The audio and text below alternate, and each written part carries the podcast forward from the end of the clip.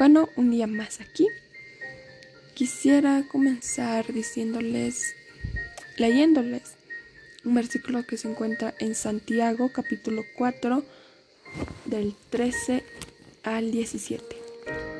Vamos ahora, lo, los que deseéis, hoy y mañana haremos, iremos a tal ciudad y estaremos allá un año y traficaremos y ganaremos. ¿Cuándo no sabéis lo que será mañana? ¿Por qué? ¿Qué es vuestra vida? Ciertamente es nieblina que se aparece por un poco tiempo y luego se desvanece. En lugar de lo cual deberíais decir, si el Señor quiere, viviremos y haremos esto o aquello. Pero ahora os jactáis, jactáis de vuestra soberbia. Toda jactancia semejante es mala. Y al que sabe hacer lo bueno y no lo hace, le es de pecado. Santiago nos llama a considerar lo frágil que es la vida humana y el hecho de que vivamos y nos movemos solo bajo el permiso de Dios. Nosotros debemos de entender, de tener esto en nuestra mente, de que nos movemos, vivimos, respiramos, crecemos, eh, hacemos tantas cosas que queremos hacer solo con el permiso de Dios, solo porque Él lo permite, solo porque Él permite que vivamos un día más, solo porque Él permite que aún tú sigas ahí vivo. Dice, no es nada más que pura jactancia lo que nos hace pensar que nosotros podemos vivir o movernos y tener nuestro ser independiente de Dios. Nos dice que solo es jactancia, lo que nosotros tenemos, lo que nosotros vivimos, porque simplemente es jactancia del de decir yo puedo vivir, yo puedo moverme, voy a hacer esto o aquello, como aquí nos da un ejemplo en, en el capítulo, en, en, el versículo 13, porque dice, vamos, ahora los que deseéis, hoy y mañana iremos a tal ciudad y haremos allá un año y traficaremos y ganaremos, simplemente es pura jactancia. Esta jactancia es la esencia de, del pecado, una independencia orgullosa, la raíz de todo pecado, como le fue en el caso de Lucifer. Esta independencia de de ser independientes de Dios, de no depender de nada, hacer todas las cosas por nosotros mismos. Esa, ese error que nosotros cometemos de ser independientes, de no depender de Dios, de decir, hey, yo voy a hacer esto y aquello, estaré ahí un año, haré esto, ganaremos dinero y, y tantas cosas que nosotros tenemos. Pero Dios dice, hey, stop, basta. Primero, Piensa que ciertamente tu vida es neblina, que aparecen por un corto tiempo y se desvanece. Por tanto, nosotros debemos de decir, si Dios quiere, haré allá, estaré allá o haré tantas cosas que este fue el error de Lucifer y Adán. Para eso quisiera leerles dos versículos que se encuentran en Génesis capítulo 14 del 12 al 15. Eh, es del 14, versículo 12 al 15. ¿Cómo caíste del cielo, oh lucero? Hijo de, hijo de la mañana, cortado fuiste por tierra, tú debilitas a las naciones, tú que decías en tu corazón, subiré al cielo en lo alto, junto a las estrellas de Dios levantaré mi trono y en el monte del testimonio me sentaré, a los lados del norte sobre las alturas de las nubes subiré y seré semejante al Altísimo, mas tú derribando eres hasta el Seol y a los, y a los lados del abismo.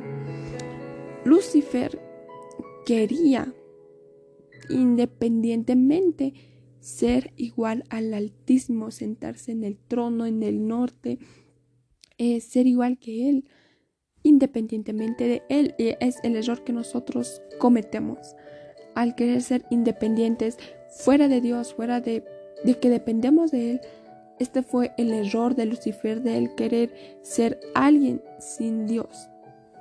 También en Génesis del versículo 3, del 5 al 7 dice, sino que sabe Dios que el día que comáis de él serán abiertos vuestros ojos y seréis como Dios, sabiendo el bien y el mal.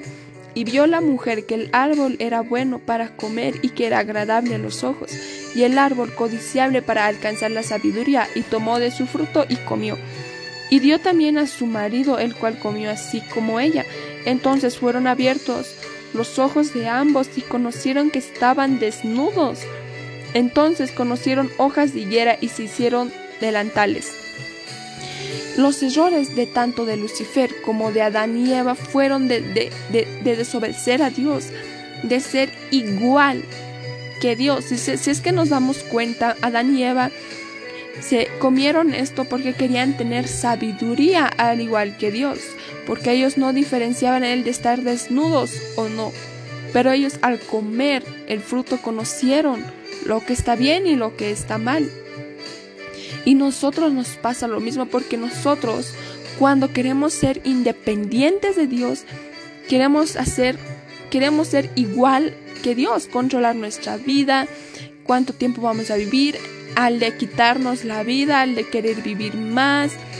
Y nosotros tenemos esa codicia y esa avaricia de querer ser como Dios, de querer vivir como Dios. Pero la realidad es que no es así. En Mateo 6:34 dice, no te afanes por el día de mañana, porque ya cada día tiene su propio afán.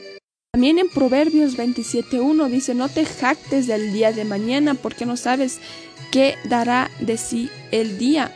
O sea, no te jactes por el día de mañana porque no sabes si el día de hoy morirás o seguirás viviendo, solo vives por el permiso de Dios.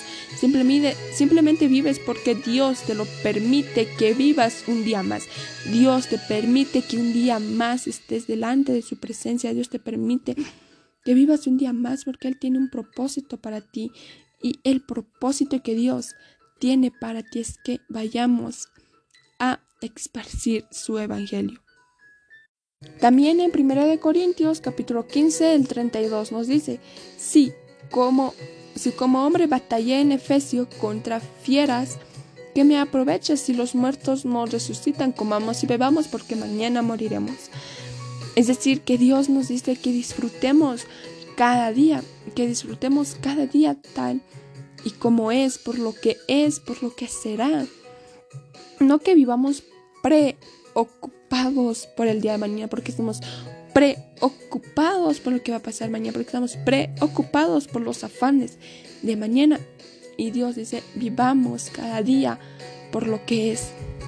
También en Lucas capítulo 12 del 19 al 20 dice, y diré a mi alma, alma, muchos bienes tienes, guardaos para muchos años, repósate, come, bebe, regocíjate. Pero Dios le dijo, necio, esta noche vienen a pedir, a pedirte tu alma y los que has provisto de quién será. Nosotros como seres humanos, como carne humana, como carne pecaminosa, tendemos a tener afanes por el dinero, codicia por el dinero, por tener bienes, de ahorrar, que el dinero que pues la mente humana generalmente se afana en el día de mañana. ¿Por qué? Porque dice guardaré, ahorraré dinero para el día de mañana. Pero aquí Dios dice necio, mañana, el día de mañana morirás. Es decir, que nosotros guardamos nuestras riquezas, nuestro oro, nuestro todos nuestros bienes que tenemos. Pero Dios te dice, ¿para qué? ¿Para qué guardas tantas riquezas en este mundo? Más deberías de hacer riquezas en el cielo.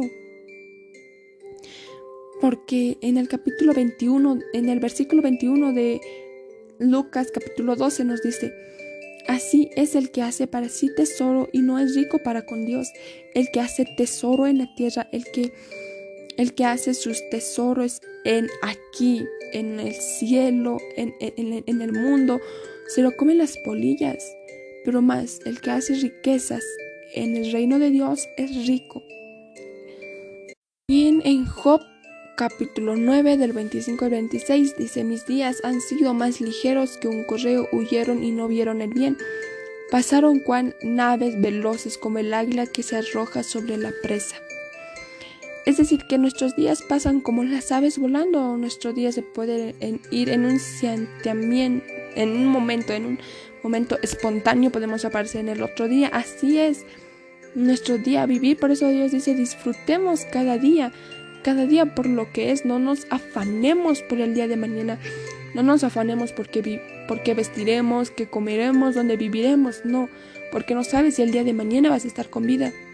Eh, un ejemplo sería que cuando vamos en un coche, en un viaje, eh, no sé, nos vamos en un viaje, nosotros, si pensamos, siempre nos afanamos porque preguntamos si ya vamos a llegar, cuántos minutos faltan o qué vamos a hacer, si ya estamos llegando, si ya estamos cerca, si estamos lejos, si va a tardar mucho, en vez de estar viendo el hermoso paisaje que está a nuestro alrededor, que nos los estamos perdiendo. Y así es nuestra vida, porque escuché una frase que es muy bonita, que me gustó mucho, porque dice, seré feliz cuando salga del colegio. Después dice, cuando uno llega a salir del colegio, dice, seré feliz cuando entre a la universidad. Cuando entra en la universidad, dice, seré feliz cuando salga de la universidad. Cuando sale de la universidad, dice, seré feliz cuando consiga trabajo. Y cuando sale del trabajo dice, hey, seré feliz cuando consiga una familia. Cuando consiga una familia dice, hey, seré feliz cuando tenga hijos. Y cuando tiene hijos dice, hey, seré feliz cuando consiga un ascenso. Y cuando consigo un ascenso seré feliz cuando me jubile. Esta persona espera la felicidad. Espera por vidas, por etapas, espera una felicidad que tal vez Él ya obtuvo, porque nosotros morimos esperando la felicidad. Y esa felicidad sería que nuestro corazón se regocije en quien es Dios y lo que hizo por nosotros.